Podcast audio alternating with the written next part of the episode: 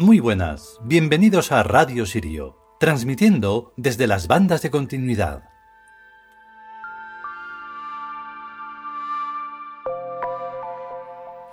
Como hace mucho que no lo recuerdo, eh, para los que puedan estar escuchando esto por primera vez, esto queda muy bien, pero sé que, que nadie se atreve.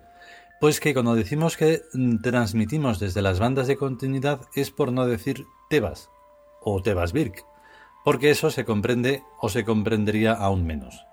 Estamos en un espacio del tiempo muy extraño, en donde hay menos inteligencia que hace 40 o 50 años, y entonces no hay interés por nada más que por eso que llaman política, que no es nada, y todo aquello que tenga que ver con el ego. Eso es lo más importante, lo ha sido siempre, pero ahora es lo más, lo más importante.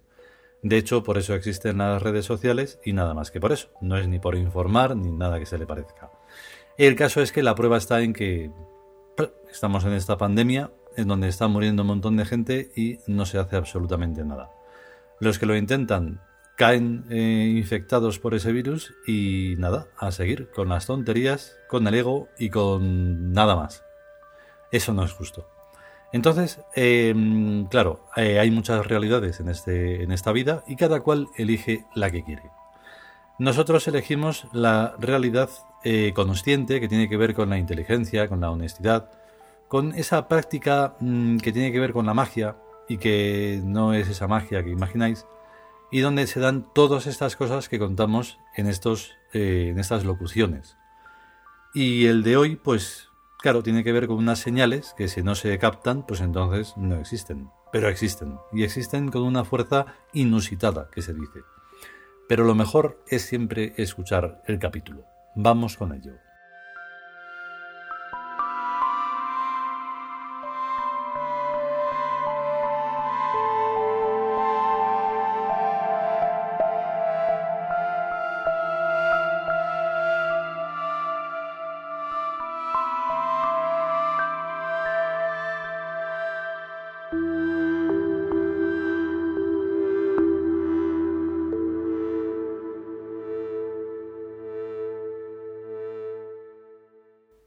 Lewin Tus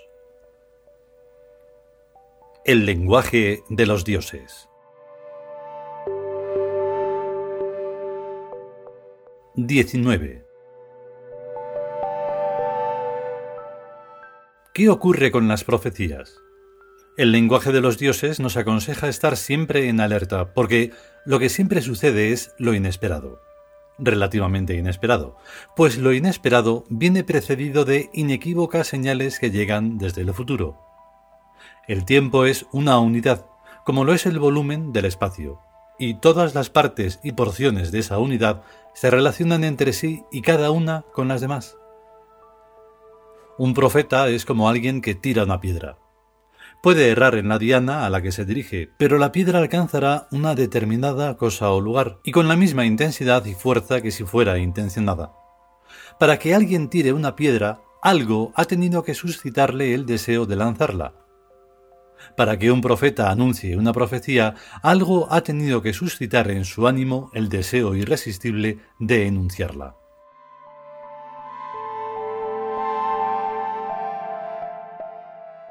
Lo que llamamos universo y lo que llamamos realidad es un inmenso conjunto de señales que científicamente se llaman datos y que coloquialmente se llaman casualidades, pero que no son ni datos ni casualidades, sino señales.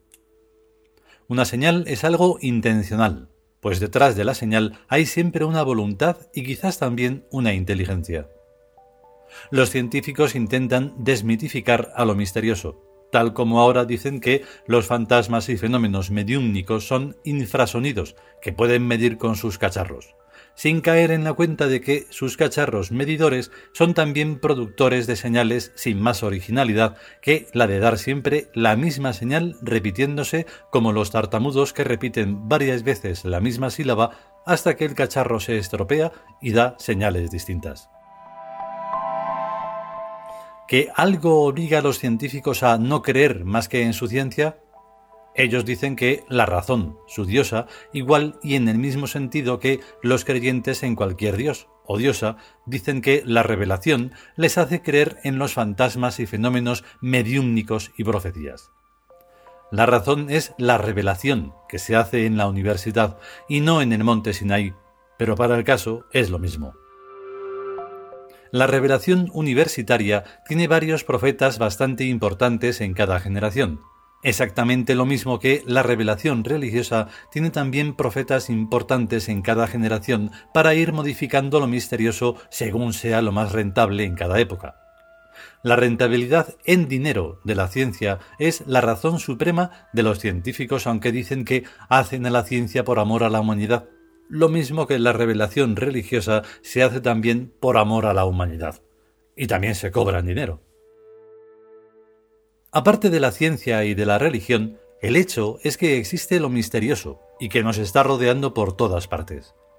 Lo misterioso es prácticamente todo, y lo inteligente es creer en su existencia e intentar averiguar la mejor manera para poner a lo misterioso de nuestra parte y a nuestro favor. Para eso hay que estar en alerta y poner en tela de juicio todo lo que dicen y afirman en las universidades y en todas las clases de iglesias y sinagogas y mezquitas, y procurarse encontrar la realidad de las cosas por experiencia directa en nuestras vidas, investigando a fondo cada hecho como causa y efecto de otros hechos que también nos ocurren en nuestras vidas.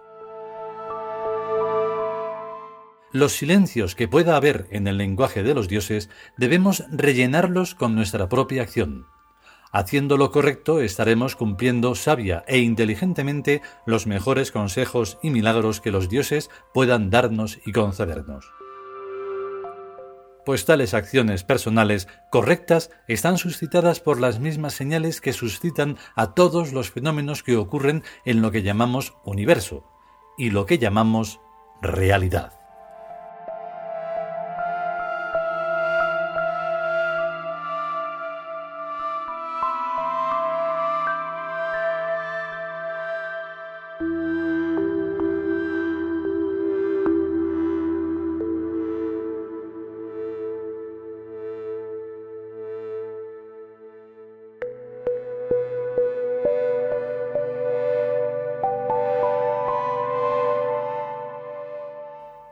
Y hasta aquí este decimonoveno o decimonono capítulo del libro El lenguaje de los dioses.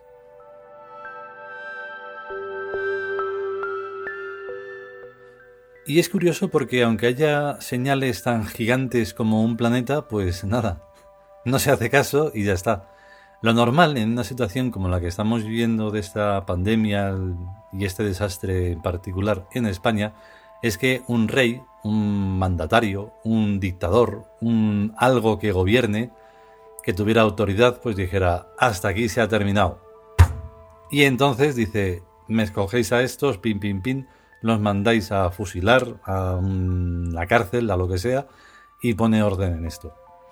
Pues no, la cosa se queda ahí como que no pasa nada, porque no pasa nada. O sea, si no se hace algo es que no pasa nada.